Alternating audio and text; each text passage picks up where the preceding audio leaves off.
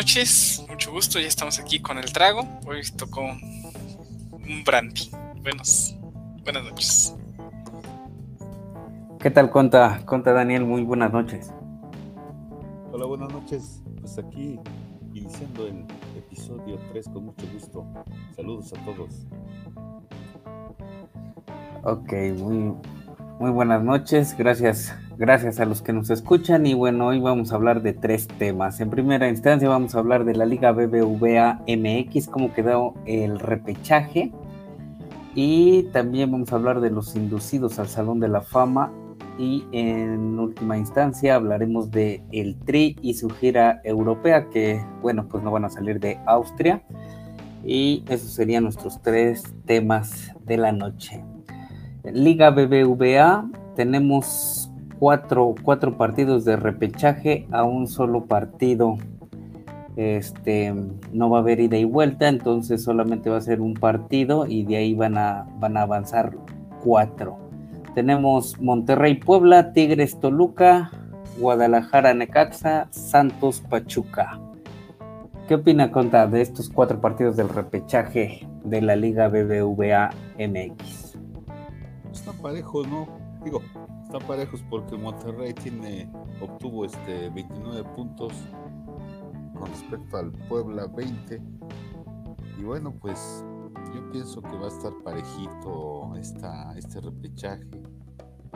Y vaya, mm, si me atrevo a dar un marcador, así como que haciendo mi quiniela, pues me voy por todos los locales, que a lo mejor puede haber una sorpresa con el con el Pachuca Santos, pero de ahí pienso que todos los locales se, llevarán el triunfo. ¿sí? Los locales avanzan. ¿Qué dice el Inge Diego? Yo tengo el mismo, casi la misma quiniela. Solo creo que la sorpresa va a ser eh, el Puebla. Eh, recordemos que el Monterrey, antes de que suspendieran la liga, era el peor campeón. No ganó ningún partido. Y ahorita no es como que esté volando tan alto. Alcanzó el repechaje arañándolo. Tuvo derrotas que nadie pronosticaba, las tuvo. Entonces creo que la sorpresa la puede dar el Puebla. Entonces va a pasar este Chivas con este su saga de jugadores fiesteros. El Puebla de del ruso Samuel Gilly. Santos y este y, también voy con, Tigres, claro. Porque ahí es cuando el Tuca se pone, se prende, ¿no? Ya cuando este, está como en fase de liguilla o de repechaje, ya es cuando el Tuca ya avienta todo el carro. Yo pienso que va a dar la sorpresa el Necaxa de todos estos eh, locales visitantes y entonces para mí avanzaría el Monterrey, los dos equipos, tres equipos del norte, Monterrey, Tigres y Club Santos eh, van a pasar por encima de, sus rivales que pues por obvias razones eh, están en, en, esa posición ya que obtuvieron un menor puntaje. Y va a dar la campanada el Necaxa por ahí es 5 y 6 al parecer o 6 y 7 no sé. Pero este el Chivas sí creo que, que se va todos sus, sus, problemas extra cancha. Y bueno mi quiniela serían los tres del norte más le agrego por ahí el Necaxa el Conta Conta Daniel cuál es cuál fue su pronóstico cuatro qué pues yo decía que la sorpresa le iba a dar el Pachuca y bueno, todos los locales, pero, pero tengo, tengo ahorita este, un pensamiento en el sentido de no estamos tocando el punto de los técnicos y aquí eh, tan solo los, los este, equipos locales, exceptuando del Santos, estamos hablando de un Mohamed, estamos hablando de Ferretti, de de Víctor Bucetich, que son estrategas que si bien han estado en liguillas y saben cómo jugar ante ese tipo de, de situaciones, ¿no? se ven en, los momentos más complicados, son protagonistas y yo veo que en cuanto a estrategas, pues eh, serían los más indicados, al menos que se crezca el Puebla, porque el estratega de, del Puebla, que es este, el, peruano Juan Reynoso, Juan Reynoso, exjugador. Fíjate, ex del Cruz Azul también. Pero fíjate, del Necaxa es un, este, ¿cómo se llama? Morales. Apellida Morales, no recuerdo bien su nombre. Técnico nuevo, ¿no? Es un técnico joven. El Necaxa pues, ya también tiene experiencia, ¿cómo se llama? El profe Cruz. Y el Pachuca, no recuerdo cuál es su técnico. Es un argentino. Te, ¿Tú, Inge, Inge Diego, lo, lo masticas? No. No, ¿Qué pasó? no, no, no, o sea, muy mexicano este podcast, ¿no? Este, ¿qué mastico? ¿Quién es el director técnico del Pachuca? ¿Es, es, es, Sí. Sí, es, no uruguayo, es uruguayo, es nuevo. Fue, recordemos que fue la sustitución de, de este el delantero argentino. eh, Diego Alonso. No. No, Ah, del- Palermo. de Palermo. El falla penales. El falla penal es Palermo.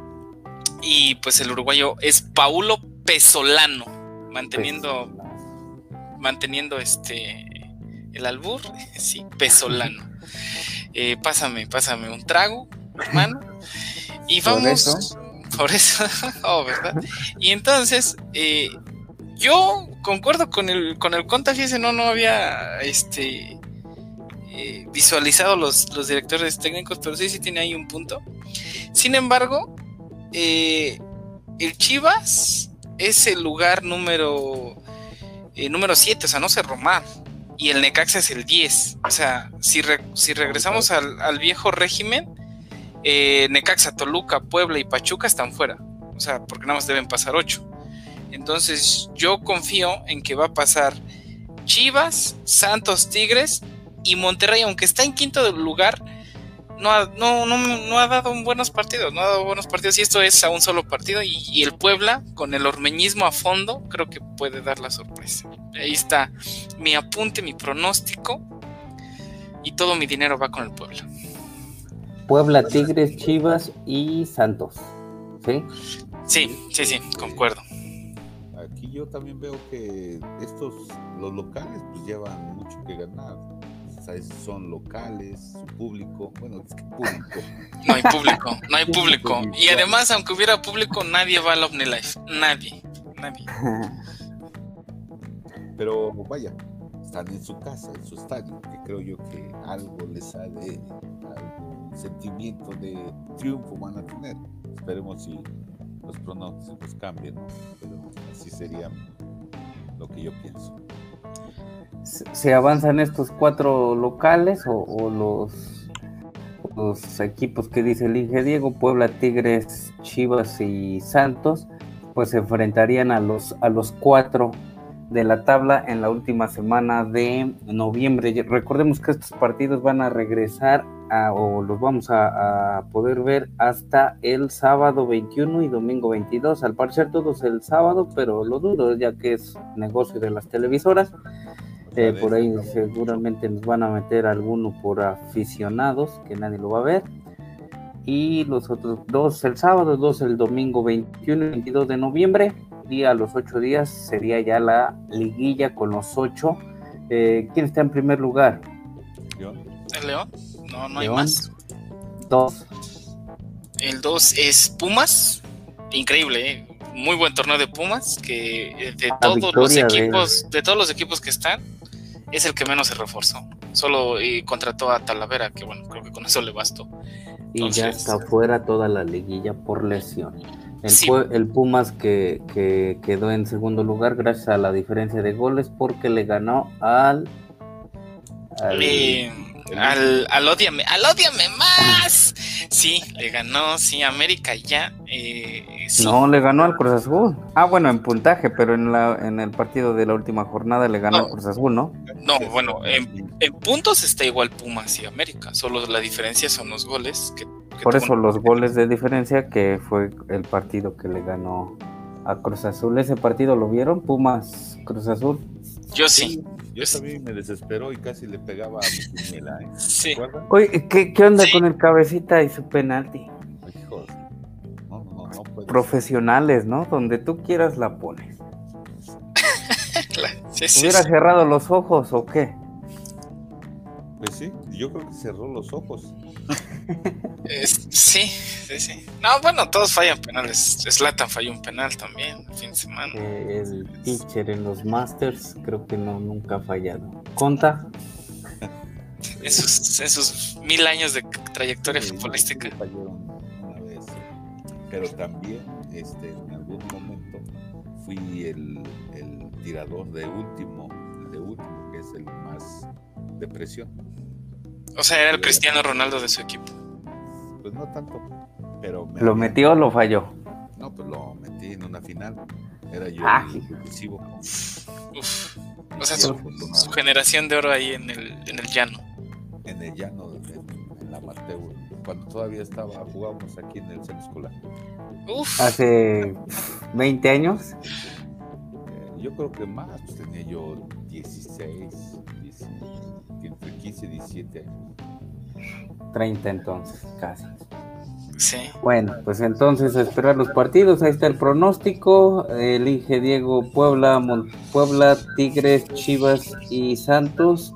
El contra Daniel se va por Monterrey, Tigres, Guadalajara y Pachuca. Y yo me voy por los cuatro locales. Y bueno, pues estaremos hablando un poco más de estos en nuestro siguiente episodio en el episodio número 4 de Jueves de After.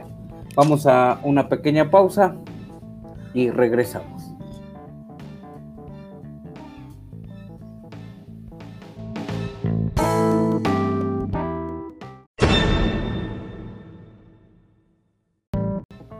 ¿Y qué opinas de los inducidos al Salón de la Fama, Diego? Eh, bueno, fue algo atípico recordemos que debido a la pandemia eh, las votaciones las tuvieron que hacer vía online. Eh, tuvo una buena cartera de nombres. Me gustó, me gustó, este, tanto en el ámbito mexicano como en el internacional. Y puntos a resaltar, creo que ya le tocaba desde hace mucho, eh, está Marigol. Soy fan de Marigol, jugó en el Barcelona y pues inclusive soy fan de ella porque ella misma solicitó alguna vez jugar en la liga pues MX, bueno, en aquel entonces era, ¿cómo se llamaba la? Ni me acuerdo. Y, en el Atlante, pero pues no la dejaron, ¿no? Pero este, pues está Marigol ya en el Salón de la Fama. Y los nombres eh, a destacar, bueno, los únicos, es Ronaldinho, Fabio Canavaro, Raúl González y Roberto Carlos en el ámbito internacional.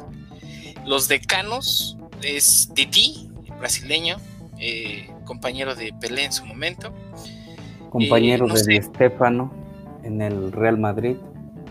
Ah, claro, sí, también. Eh, no sé bien pronunciar su nombre, pero bueno, es la actual entrenadora de, de Brasil, de la selección femenil de Brasil, Pia Sondaja, es sueca.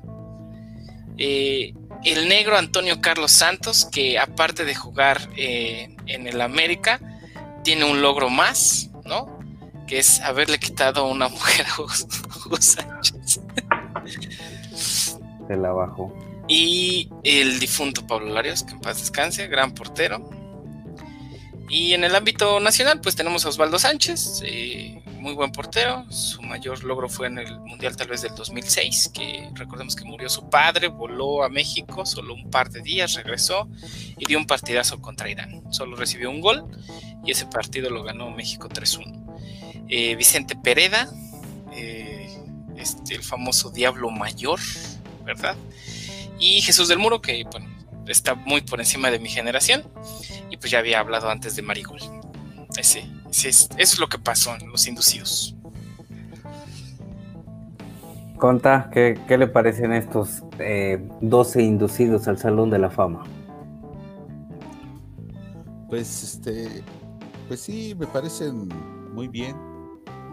Comparto la, opinión de Inge Diego sobre ya incorporar a las mujeres. Dos representantes.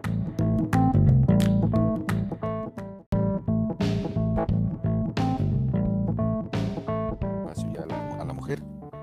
Y de los otros inducidos pues obviamente rescatar a, digo hay unos personajes también que no los conocí jugar ¿sí?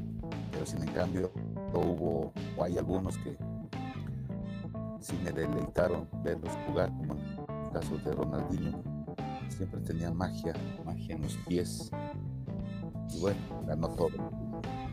De todos los jugadores es el que ha ganado prácticamente todo, campeón, este, Champions, ligas, América, etcétera.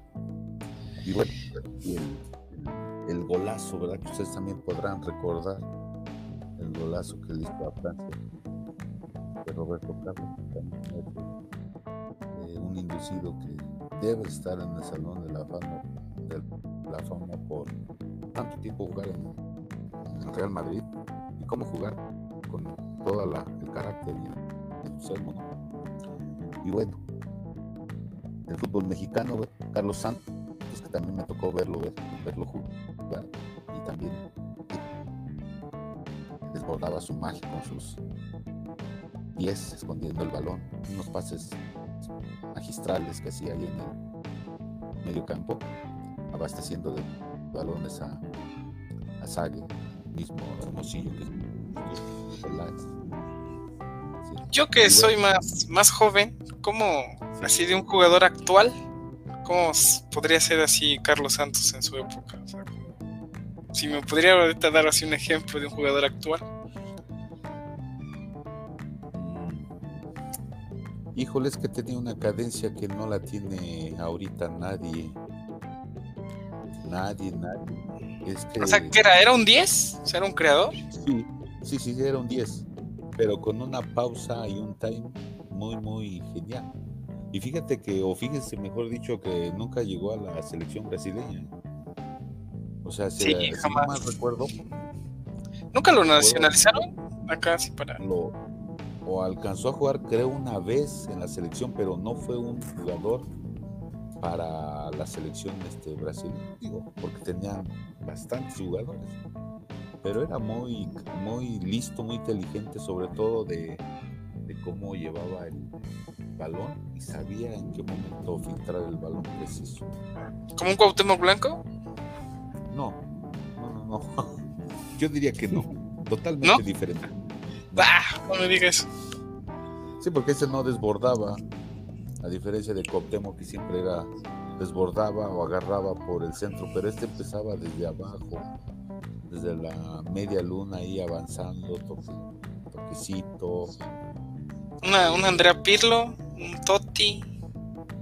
Sí, podríamos decirlo que como Pirlo, pero con una esencia brasileña. Un timing.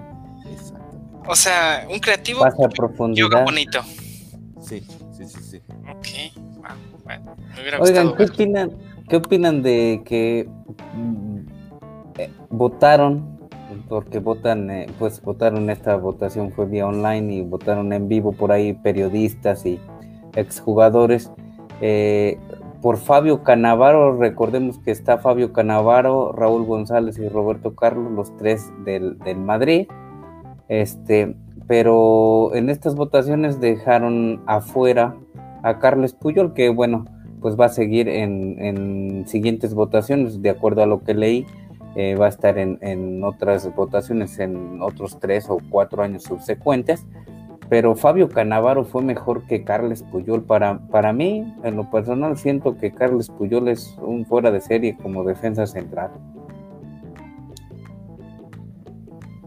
Este, bueno, dejaron, perdón, dejaron fuera también al Bam Bam, ¿no? O sea, también, también hay pensar, no, bueno, no voy a poner en la misma mesa al Bam Bam con Raúl González, pues no, pero también es un histórico de, la selección de Chile, del Inter de Milán y de ese glorioso América del 2002 cuando le dio hasta para llevar al Necaxa.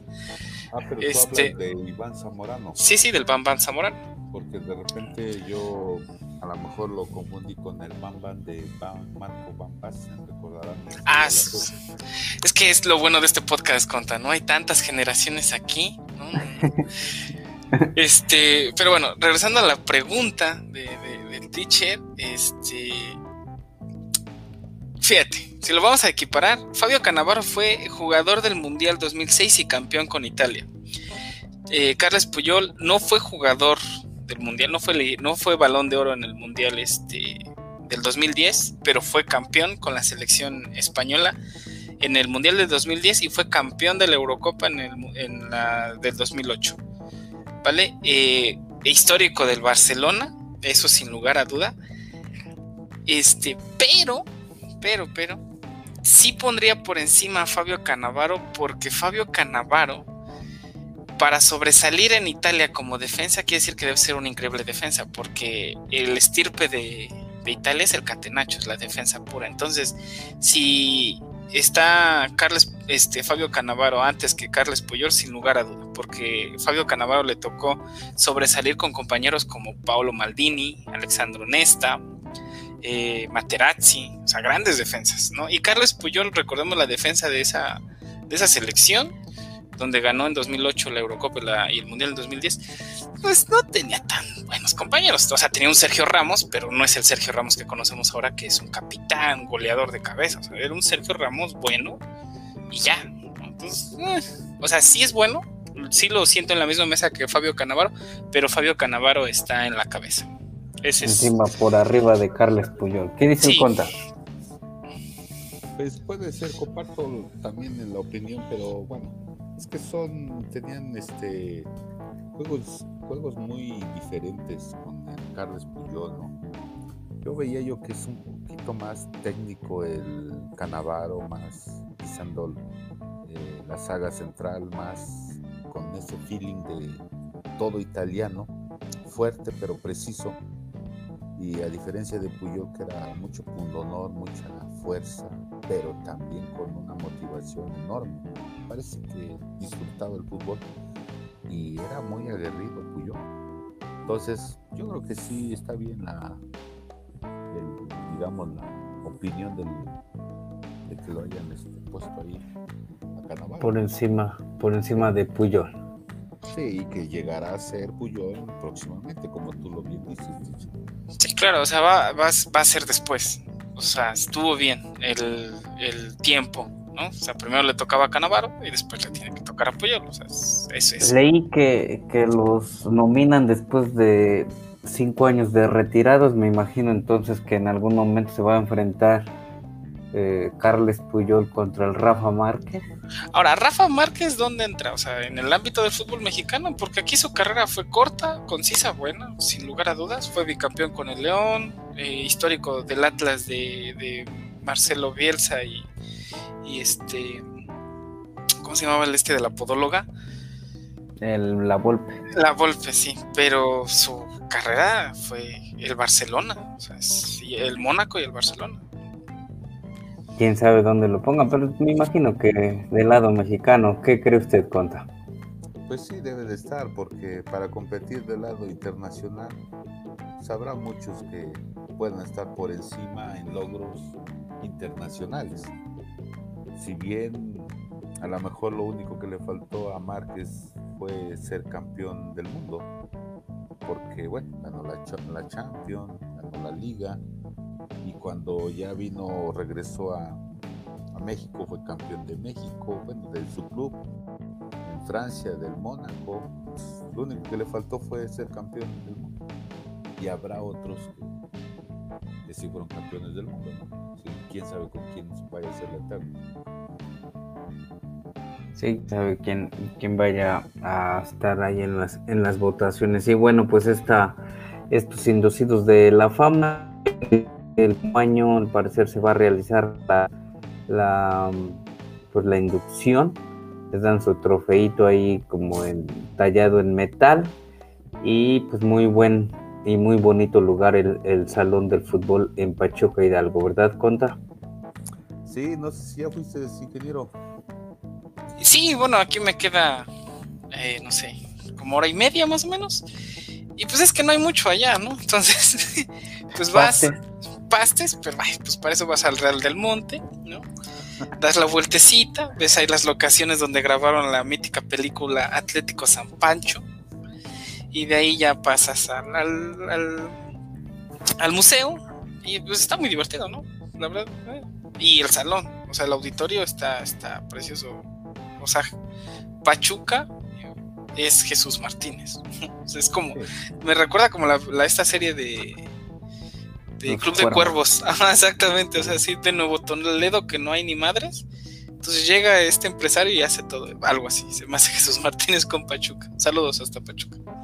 Saludos, que, que, bueno, dicen que hay mucho apoyo por ahí o mucho apoyo económico por parte de los gobiernos, de los gobernadores que han pasado, quién sabe que haya pasado por ahí. Pero muy bonito lugar, ¿lo recomienda Conta? Sí, cómo no. Mucho, mucho el, el Salón de la Fama para que uno, de hecho yo van que un par de veces que voy.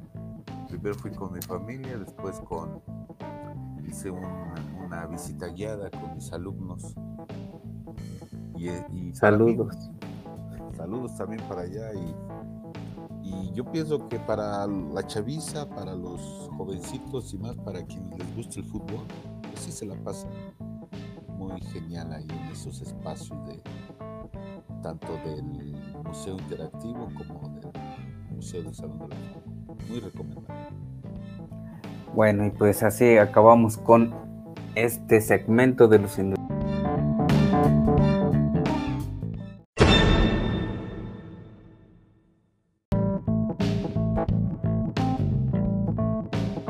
Corea del Sur, Inge Diego.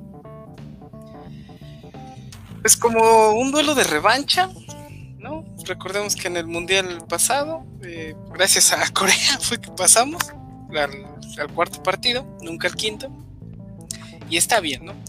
Entonces yo veo a eh, New Mi Song con esas ganas de, de, revancha.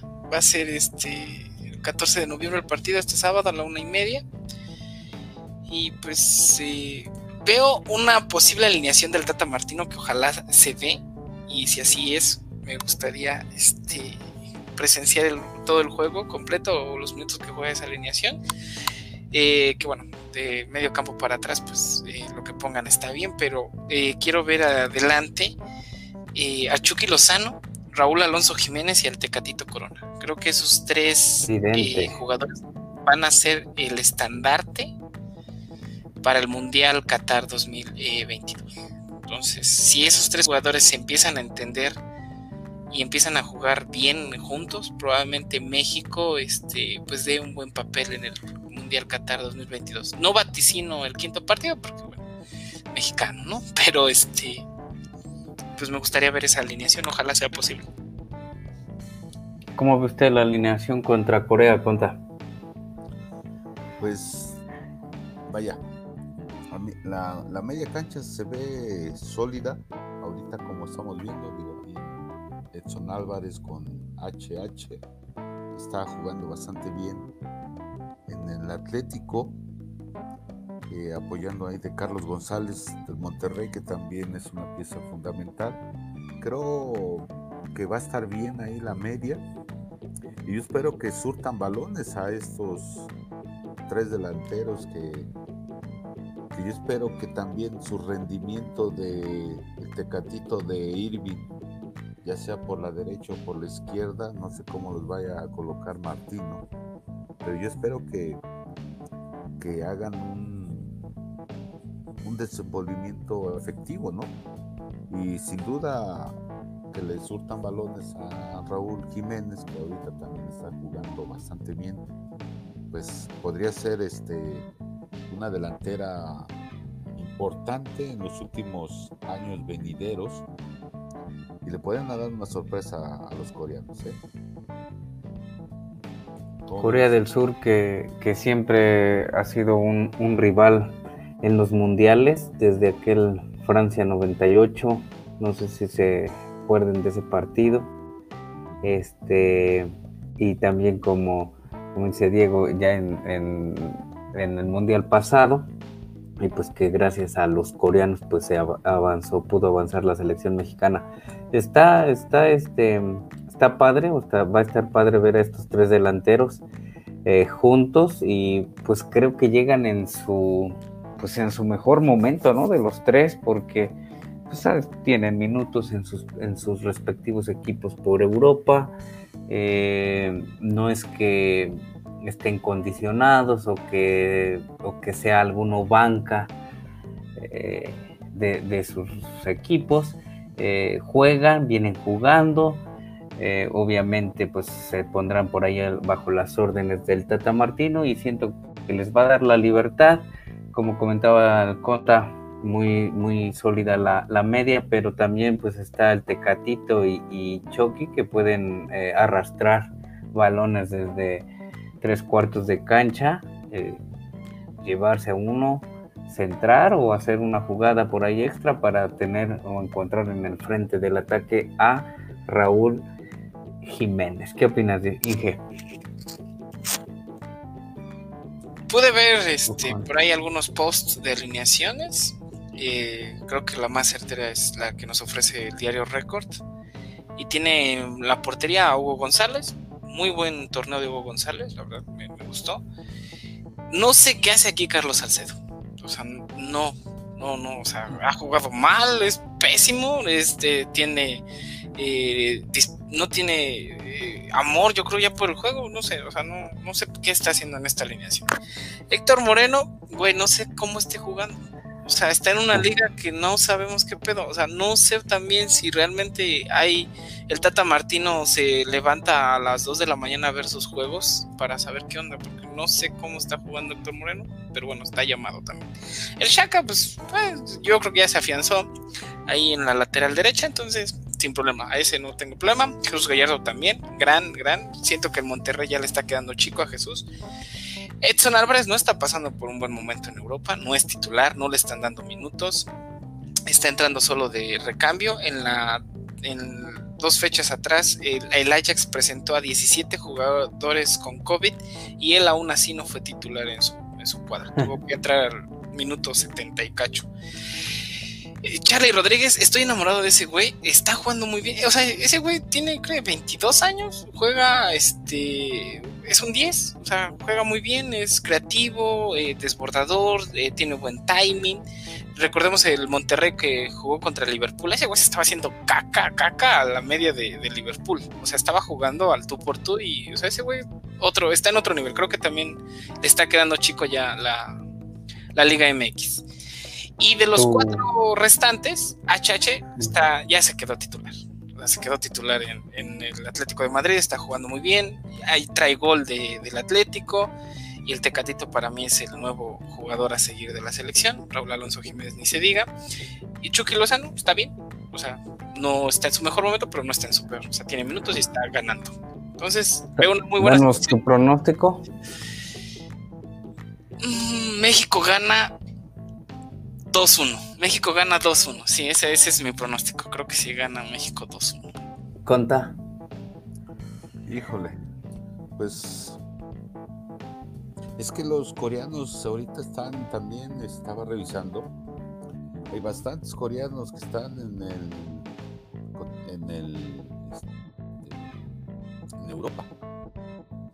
Y ustedes bien saben que la rapidez de los coreanos como como son, son muy rápidos, volviendo al punto de la defensa, yo también no entiendo qué es ahí, este, bueno, pero bueno, a ver si no este, tienen problemas ahí en la saga central por estos rapidísimos coreanos.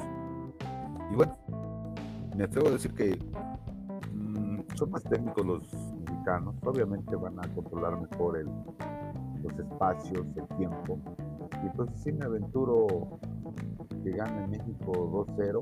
Espero que también pongan ahí a Topito Montes, que está jugando también este muchacho Luis Romo, el Cruz Azul, no es porque sea del Cruz Azul, pero pues creo que le está, haciendo las cosas bien. Puede tener ahí más firmeza la media.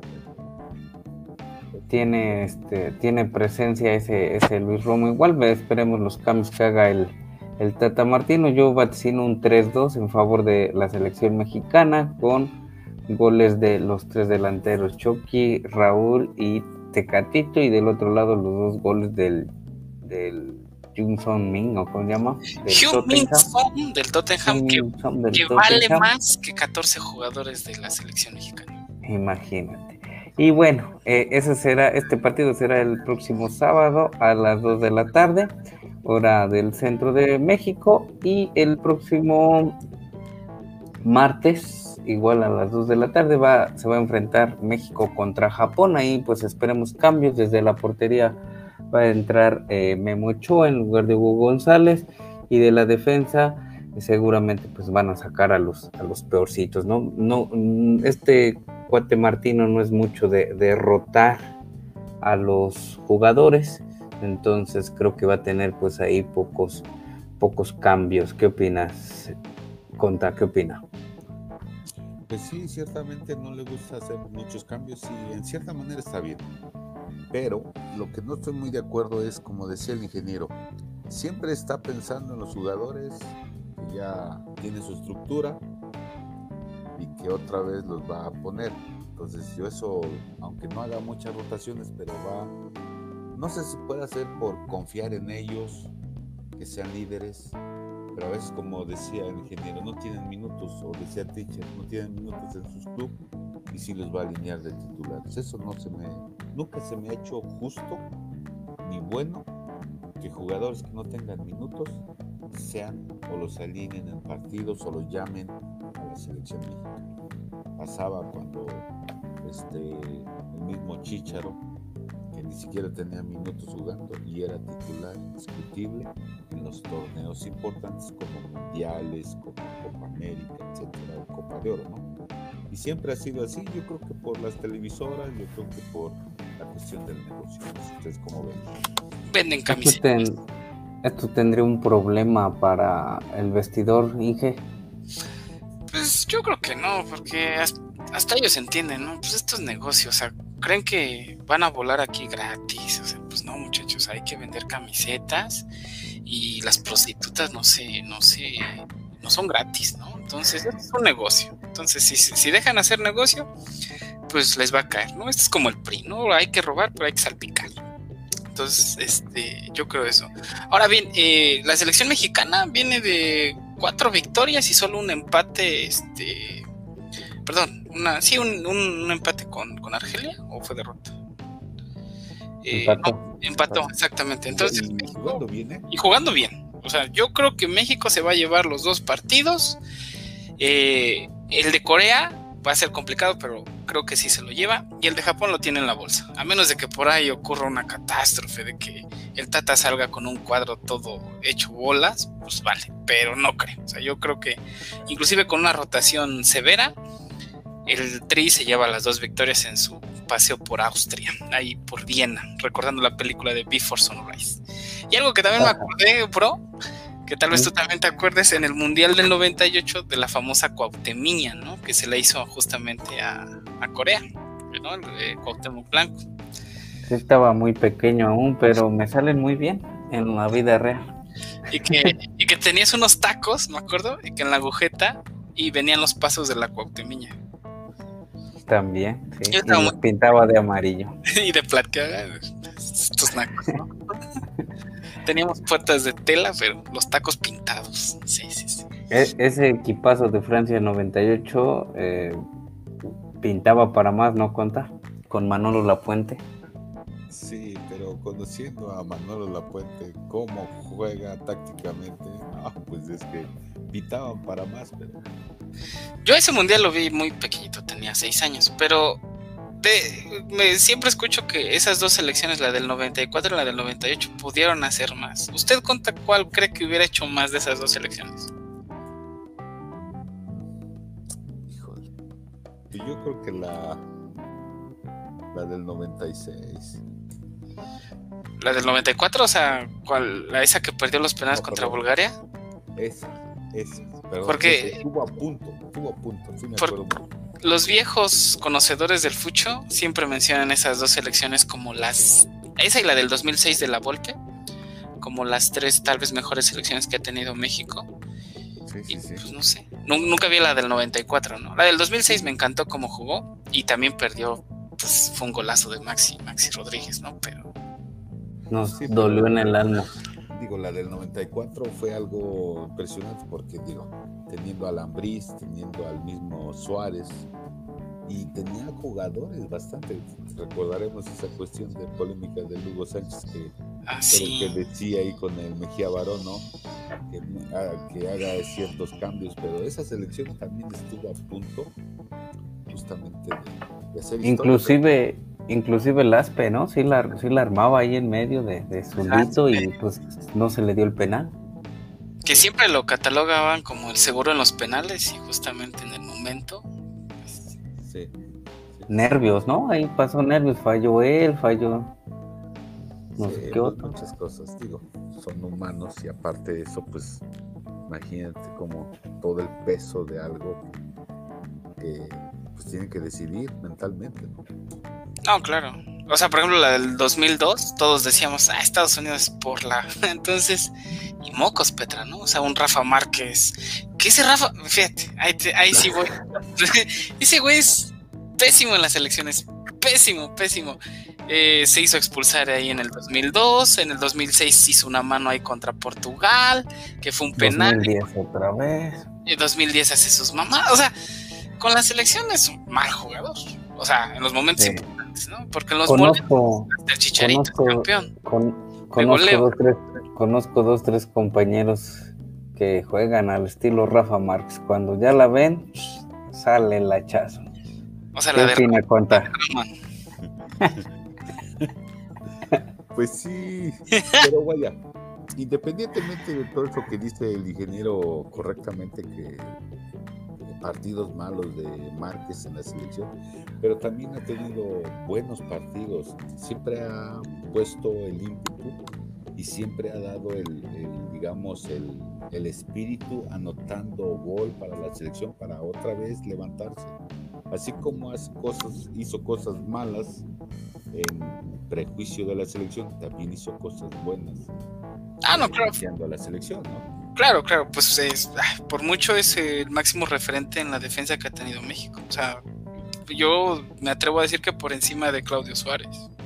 No, no, ha, no ha habido un mejor defensa que haya tenido el país que no sea Rafa Márquez, que inclusive en algún tiempo jugó de contención. El último mundial que tuvo, que jugaba, o sea, de cambio, cuando él entraba de contención, México empezaba a tener juego en el medio campo. Entonces, sí, no, eso de acuerdo. Solo digo que ha tenido tres momentos específicos, tal vez el más doloroso, el del 2002, que le ha costado a México no pasar ese quinto partido. Porque, por ejemplo, en el 2006, si le ganaban a Portugal o empataban, México no se enfrentaba contra Argentina, por ejemplo y pues valió eso 2002, 2006 y 2010. Y bueno, para cerrar este, esta, esta sección del tri, eh, vaticino un 3-2 México-Corea y contra Japón un 2-0. ¿Cuál es tu pronóstico, su pronóstico contra? Con Japón sí, 2-0 también. Digo, también hay jugadores muy rápidos ahí en Japón. Y, digo, el mismo estilo que los coreanos, más fútbol, pero el mismo estilo, rápidos, muy este, aguerridos y siempre trabajando ahí en el campo todos, del mismo, de la mismo nivel. Así es que yo espero que también 2-0, aún así con todos los cambios que pueda hacer Martino, ¿verdad? Porque también le puede dar minutos a, a otro extremo en lugar de, de Catito. Este, pues sí, 2-0. México Espero tu pronóstico, Inge. Gracias, Conta. Tu pronóstico, Inge. Eh, pues sí, voy con el Conta. Inclusive me atrevo a dar un gol más eh, a Japón, este, a México. 3-0. 3-0 le gana a, Japón. Ya. ¿Tienes algún pix ya para despedirnos de este podcast de jueves de After, episodio número 3? Raúl Jiménez anotará un gol en el México-Corea. ¿Cuánto le he puesto? Eh, lo que te sobre. Nunca apuesten con lo que les falte. Siempre con lo que les sobre. Esa pelusa que tienen en el bolsillo o en el ombligo, esa apuéstela. Órale, pues. Y bueno, pues con esto concluimos nuestro jueves de After, episodio número 3. Esperemos pues haya sido ameno y pues por ahí de recordar y de conocer por ahí datos de la selección, de los inducidos y de la liga. Nos, nos veremos la próxima semana. Eh, Conta, pues sí, agradecer mucho a la audiencia y a ustedes también por compartir sus, sus comentarios y nada más este a ver si en algún espacio próximo hablamos de la Eurocopa porque está el grupo de la muerte, ¿verdad? Que ya lo catalogaron algunos medios. El grupo F, donde está Alemania, Francia, Portugal y, Hungría, ¿no? Hungría, exactamente. este, que claramente va a pasar Hungría, ¿no? no, no, pues. A ver, ¿usted quién cree que pase de esos, de esos, de este, de cuatro? sí, en ese grupo, en el grupo de la muerte. O sea, porque claramente, por ejemplo, en el A va a pasar Italia y yo vaticino este a, a Turquía, porque Turquía está jugando muy bien para mí. En el grupo B va a pasar, por ejemplo, Bélgica y Dinamarca. En el C, para mí va a pasar Holanda y Ucrania. En el D, Inglaterra y Croacia. En el E, España y Suecia. Ay, no sé, porque está Polonia con Lewandowski. Pero me arriesgo con Suecia. Y en el F, yo voy. Bueno, a ver, digamos usted primero.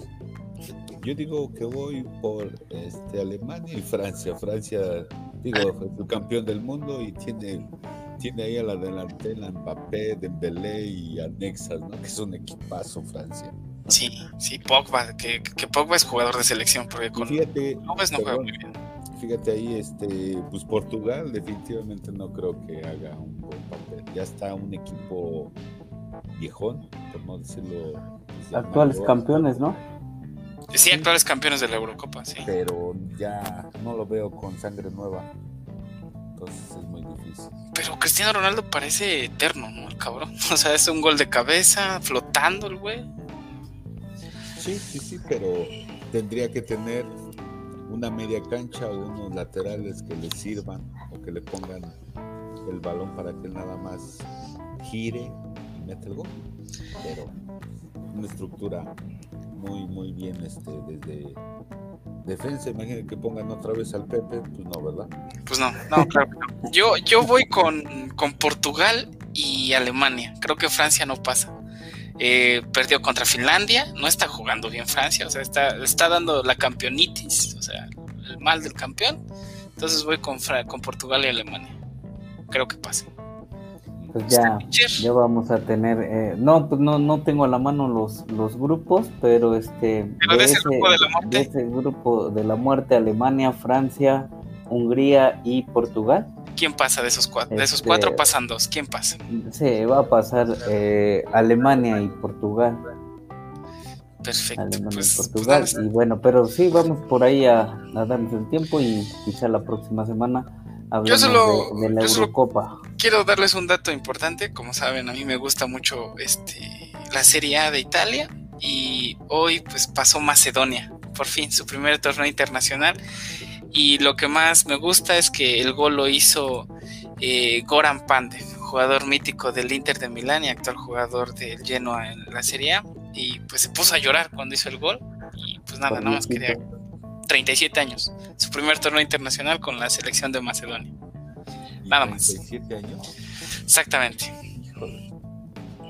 increíble, ¿no? Sí, muy buena historia. ¿Cuánta entonces se despedía? Pues decía este eso, ese nomás para ojalá lo podamos comentar. Y bueno, pues agradecerle mucho a ustedes y nuevamente feliz de estar en el episodio 3 de Jueves de Saludos. Inge. Muchas gracias, espero no haberlos este, aburrido. Y a mí, me, como notarán, me apasiona mucho el food y también platicar con generaciones pasadas a mí, conocer más, es, es bastante eh, divertido. Pues muchas gracias a todos. me paso a servir otro trago y que pasen buena noche. Hasta la próxima, jueves de After, episodio número 3.